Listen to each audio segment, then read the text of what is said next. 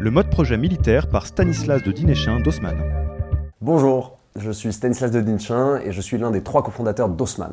Alors qu'est-ce qu'Haussmann concrètement? Haussmann, c'est une startup qui s'est donné l'ambition de révolutionner les agences immobilières. On est parti d'un constat qui est un constat simple, qui est qu'aujourd'hui, si tu veux vendre ton appartement, il n'y a pas de solution satisfaisante. En tout cas, il n'y a pas de solution satisfaisante en France. Tu as deux choix. Soit tu passes par une agence immobilière traditionnelle, et le problème c'est que ça va te coûter très cher. En moyenne, ça va coûter à peu près 5% du prix d'un bien. Un bien à Paris coûte en moyenne 500 000 euros, ce qui veut dire que ça va te coûter en moyenne 25 000 euros. Donc très cher. Très cher et pour une qualité de service qui est plutôt décriée par les Français. Euh, donc ça c'est la première solution, c'est l'agence immobilière traditionnelle. Deuxième solution, c'est de passer par le PAP. Le PAP, c'est ce qu'on appelle le particulier à particulier. C'est de passer sur les sites que vous connaissez comme PAP ou comme Le Bon Coin, euh, sans agent immobilier. Et alors là, pour le coup, ça coûte pas cher, certes, mais ça marche très très très mal. Euh, seulement un Français sur trois qui va tenter le PAP va réussir à vendre en PAP. Et donc, c'est face à cette impasse qu'on a cherché à créer une solution pour permettre à n'importe qui qui veut vendre un appartement de pouvoir le vendre de manière efficace. Et donc, chez Haussmann, on a créé un service qui prend en charge 100% de la vente immobilière pour un tarif fixe de 4 900 euros et avec une qualité de service et une expérience de vente la plus exceptionnelle possible. Un peu d'historique sur Haussmann. Haussmann, on s'est créé fin 2017. Euh, on a lancé ce qu'on appelle un POC, une Proof of Concept qui a duré à peu près 6 mois. Et au bout de 6 mois, on a levé 1,5 million d'euros auprès d'une Dream Team de Business Angel qui nous a permis d'accélérer notre croissance. Et on est aujourd'hui une bonne quarantaine de team members, principalement à Paris, plus Nantes et Bordeaux. Euh, et pour vous donner une idée des volumes qu'on fait, on fait environ 150 à 200 mandats par mois ce qui est assez énorme. Alors aujourd'hui, de quoi on va parler? On va parler principalement d'organisation. Et on va vous donner ce qu'on fait chez Haussmann en termes d'organisation, avec un challenge qui est particulier chez Haussmann. Euh, on est sur un play qui est très opérationnel, dans l'immobilier, avec beaucoup d'humains, et donc on a particulièrement besoin de s'organiser. Mais ce qu'on va se raconter est valable pour n'importe quelle startup, et je pense pour n'importe quelle équipe, euh, dans la mesure où on a besoin de s'organiser entre diverses compétences. Je pense que c'est intéressant de revenir sur la définition du leadership qu'on a et qui s'applique à cette méthodologie, ça permettra de bien mieux la comprendre. Il y a beaucoup, beaucoup de définitions du leadership. Et chez Haussmann, on pense que le leadership, c'est avant tout d'être au service des autres. Au service à la fois de la mission de sa startup, mais également au service des membres de son équipe. Et ça veut dire que les quatre choses que doit faire en permanence le leader, c'est premièrement de donner le cap, à savoir la direction, par où on va. Deuxièmement, de donner du sens, de faire adhérer les équipes. Pourquoi on y va? Pourquoi on va dans cette direction-là? Troisièmement, d'organiser l'action collective. Et donc là, on sera au cœur du sujet de ce dont on va discuter. Et mieux que l'organisation collective, d'organiser les, conditions de la performance collective. Et puis le quatrième élément qui nous tient beaucoup à cœur et qui me tient beaucoup à cœur, c'est faire grandir. J'ai eu une épiphanie le jour où j'ai réalisé que la racine du mot autorité en grec, c'est faire grandir. Et ça dit à quel point l'une des racines du leadership est d'être capable de faire grandir les autres et de faire grandir les membres de son équipe. On vient de se dire que l'un des rôles du leader, c'était de savoir organiser l'action collective et encore mieux d'organiser les conditions de la performance collective. Pourquoi c'est si important cette organisation? Il faut bien l'avoir en tête. Je pense que toutes les personnes qui font un sport collectif le savent très bien, comme le rugby par exemple, il n'y aura pas de victoire, il n'y aura pas de victoire collective s'il n'y a pas un collectif. C'est indispensable. Et en fait, c'est vrai de n'importe quel projet. À partir du moment où on est à plusieurs pour réaliser une seule et même mission, il faut savoir pouvoir s'organiser et pour être certain de, faire en sorte que toutes les forces individuelles, tous les talents individuels de chaque personne qui compose l'équipe soient orientés dans un seul, une seule et même direction, un seul but, à savoir la mission. Et donc ça montre à quel point cette organisation est importante parce que de manière très humaine, s'il n'y a pas une organisation qui tend toutes les forces collectives vers un seul but, il risque d'y avoir un dispersement. Chez nous, c'est venu de manière assez progressive, ce besoin de s'organiser et d'écrire une méthodologie précise. On a remarqué qu'au fur et à mesure, il y avait cette importance de l'organisation, bien évidemment, mais l'épiphanie est venue au moment où on a subi le premier gros échec. Et notre premier gros échec chez Haussmann, c'est le jour où on a cherché à déléguer à 100% un projet. Les personnes à qui on l'a délégué étaient parfaitement compétentes et étaient super forts, il n'y a aucun sujet. Par contre, le cap n'était pas clair, le cadre de l'action n'était pas clair, et euh, il n'était pas clair la répartition des rôles. Qui décide? Qui est responsable de quoi? Et donc ça a été un échec total, et c'est ce qui nous a montré à quel point il était nécessaire de créer une méthodologie de travail commune, que tout le monde connaît, qui est acceptée par tous, et qui permet de manière très facile d'avancer dans les projets avec efficacité. La méthodologie qu'on va vous présenter, cette méthode de projet Haussmann, euh, est une méthodologie où on n'a pas réinventé la roue bien évidemment. Il y a diverses inspirations. Les premières inspirations, et on y reviendra, sont directement issues du monde militaire, et notamment des méthodes de commandement de l'armée française. Il y a également beaucoup d'inspiration sur des méthodes très classiques en startup, type euh, Lean ou euh, les méthodes OKR. Et puis, il y a évidemment euh, beaucoup de choses qui proviennent de l'expérience passée directement des cofondateurs d'Osman, et en particulier de l'expérience dans le sport, chez Jumia, et puis évidemment chez Haussmann, parce que beaucoup de choses qu'on va vous raconter aujourd'hui ont itéré et ont progressé au fur et à mesure chez Haussmann. Une méthode d'organisation inspirée du monde militaire. Dans cette méthode, euh, l'objectif est de répondre à une mission précise. Donc on a un projet précis, une mission précise, et pour accomplir cette mission, on va créer ce qu'on appelle un crew. Un crew qui est constitué d'un lead, de crew member, un ou plusieurs, euh, et de ce qu'on appelle l'honneur ou le capitaine. Alors concrètement, qui est le lead et à quoi il sert? Le lead, c'est la personne qui est responsable de l'accomplissement de la mission. C'est le chef d'orchestre. Et donc à ce titre, il a un certain nombre de responsabilités. Sa première responsabilité, ça va être d'organiser organiser, répartir les tâches, organiser le consensus. Donc c'est une véritable mission de chef d'orchestre. Le deuxième élément, c'est qu'il va avoir la responsabilité de décider. Et ça, c'est très important parce que dans cette méthodologie projet, le but est certainement pas d'empower un lead qui est le petit chef et qui décide tout. Évidemment, le lead a besoin de créer le consensus autour de lui, mais à un moment ou à un autre, il faut qu'il soit capable de décider. Et ça fait partie de ses responsabilités. Et parce qu'il est le lead de cette mission-là, il a le droit et le devoir de décider un moment, surtout si le consensus ne se fait pas. Et ça, ça répond à une problématique qu'on a vue dans beaucoup, beaucoup, beaucoup d'entreprises ou divers projets, où parce qu'il n'y a pas un lead fort, eh bien les projets n'avancent pas. N'avancent pas parce que personne ne l'organise, personne ne le coordonne, et ça n'avance pas parce que personne ne décide. Or, il est très rare que tout le monde arrive à se mettre parfaitement d'accord. Euh, donc il faut mieux un moment que quelqu'un décide et qu'on avance, plutôt qu'il n'y ait pas de décision et que le projet reste euh, au stade où il en était. Ça Troisième mission, c'est de faire en sorte d'alarmer. D'alarmer si, lors de la réalisation de la mission, il y a un gros problème, il y a quelque chose qui ne fonctionne pas. On ne peut pas respecter les budgets, c'est pas faisable, euh, on a besoin de développement. N'importe quel élément qui ferait que la mission n'est plus réalisable dans le temps imparti, c'est la responsabilité du lead d'en informer la personne qui l'a chargé de cette mission, à savoir l'honneur ou le capitaine, ça on y reviendra. Quatrième responsabilité du lead, rendre actionable. Rendre actionable, ça veut dire quoi? Ça veut dire que c'est très sympa d'aller concevoir euh, la manière dont on va réaliser une mission, ou d'aller concevoir des process, ou d'aller concevoir du reporting. Si on ne fait pas en sorte qu'il soit applicable sur le terrain, ça sert strictement à rien. Et ça, notamment pour toutes les équipes dites build, donc qui font la construction du futur, ça peut être souvent un écueil. On va créer des projets, on a des super idées, etc. On va tout concevoir, mais on va pas le rendre applicable. Et donc ça sert strictement à rien. Et donc le lead est vraiment la personne qui a la responsabilité de se dire, ok, on a mis ça en place, mais comment on est certain que c'est exécuté et que ça sert vraiment au quotidien? Et donc derrière, il y a toutes les problématiques d'adhésion. Ce n'est pas l'objet de ce cours-là, euh, mais il faut bien l'avoir en tête. Donc ça, c'est le quatrième point, c'est comment je rends actionable. Cinquième point chez qui est très important, c'est le reporting. Reporting et Retex. Reporting, c'est que le lead a la responsabilité d'avoir conçu un système de tracking qui va permettre de voir si oui ou non la mission est accomplie sur le long terme et de l'améliorer de manière itérative. Et Retex, c'est de faire en sorte, à un moment donné, qui lui paraît opportun, ça peut être au bout de deux semaines, comme au bout de deux mois, comme au bout d'un an, de se dire, tiens, je me pose et je me demande est-ce que ça a bien fonctionné ou pas? Et donc je vais voir les interlocuteurs et les principales personnes qui sont concernées pour leur demander concrètement, fais-moi un retour d'expérience. Le rétexte est une terminologie militaire qui veut dire retour d'expérience. Euh, et vous allez concrètement leur demander est-ce que ça fonctionne? Est-ce que ça ne fonctionne pas? Qu'est-ce que je pourrais améliorer Etc.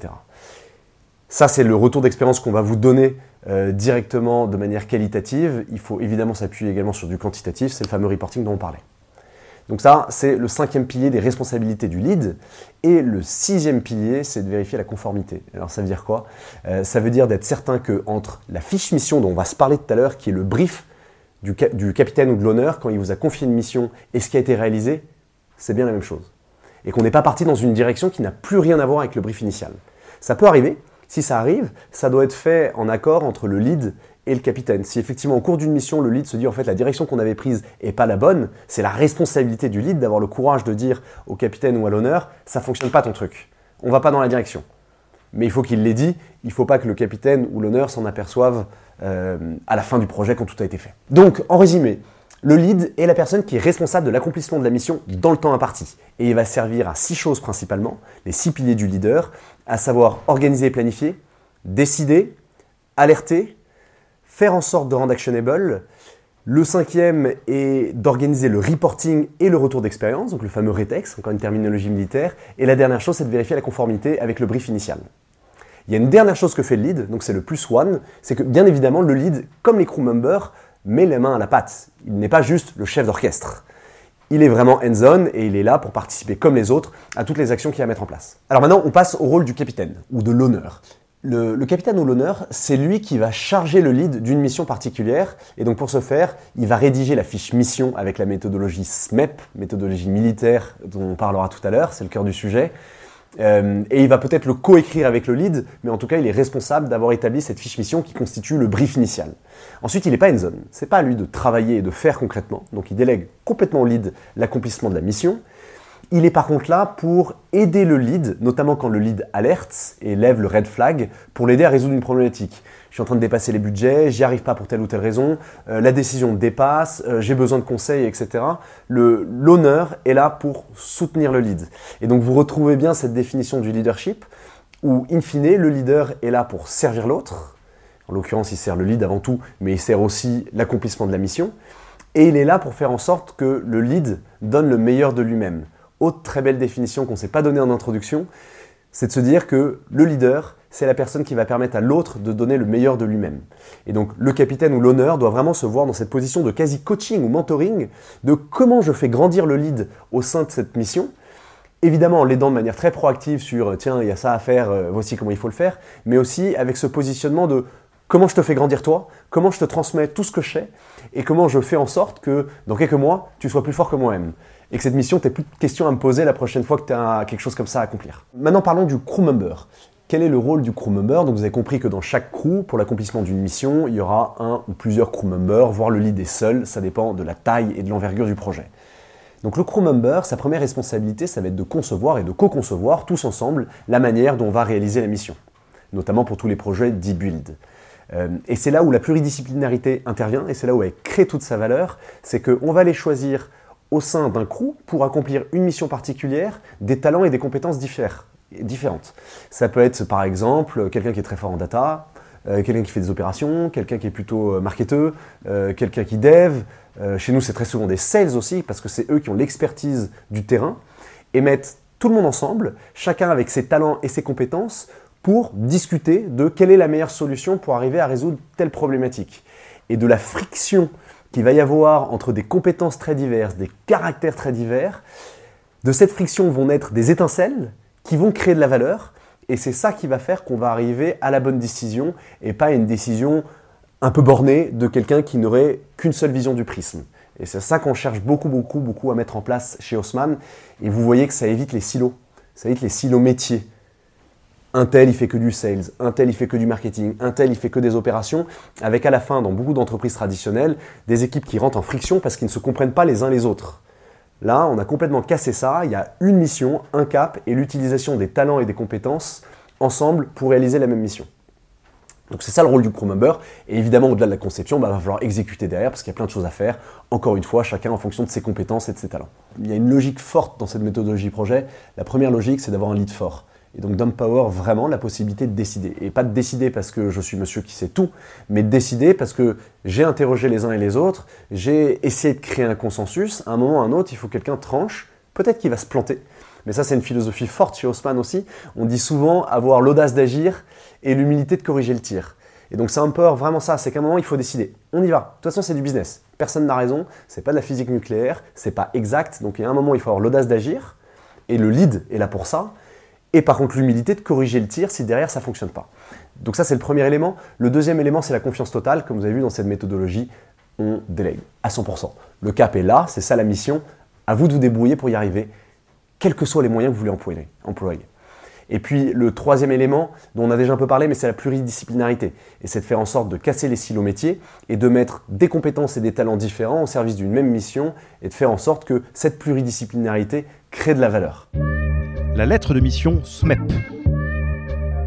Prenons un exemple concret Imaginons qu'on est chez Haussmann et qu'on veut créer notre première newsletter et que, en tant qu'associé euh, responsable des équipes grosses, je suis l'honneur et je vais confier à un lead la responsabilité de créer la première newsletter chez Haussmann.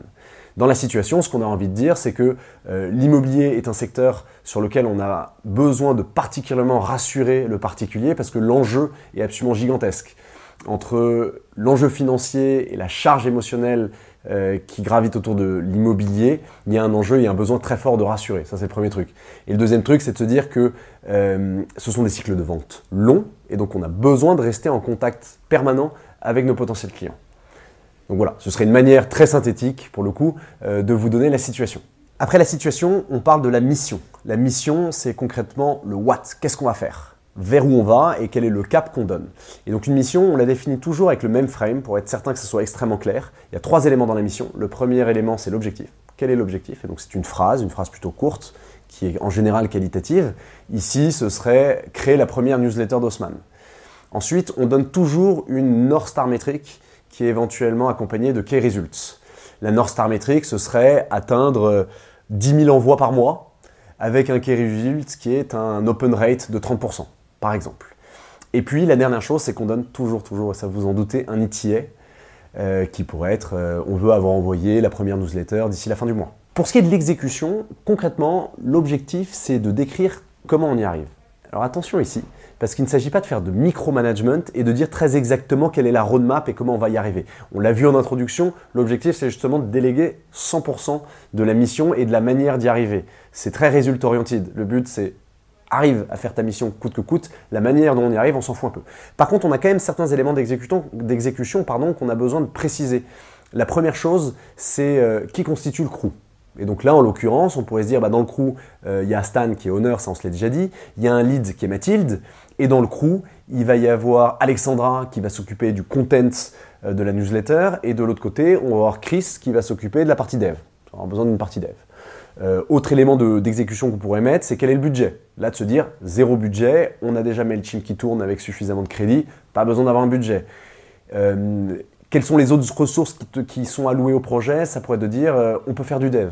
Il y a certains cas où on ne peut pas faire de dev parce que la roadmap est déjà pleine. Donc c'est tous ces petits éléments-là qui sont plutôt le cadre de travail et les moyens qu'on met à disposition de la mission pour y arriver. Donc encore une fois, pas de micromanagement. Le seul cas chez Haussmann où on envisage le micromanagement, c'est très différent, c'est de la formation. Donc en fait, c'est pas du micromanagement, c'est juste de détailler et d'aller beaucoup plus dans le détail de l'exécution pour quelqu'un qui serait assez junior. Et donc là, vous voyez vous avez un formidable outil avec cette exécution.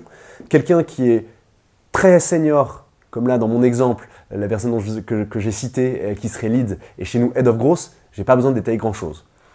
Par contre, quelqu'un qui serait beaucoup plus junior, pour le coup, on mettrait un peu plus de détails dans l'exécution pour bien lui montrer la manière d'y arriver.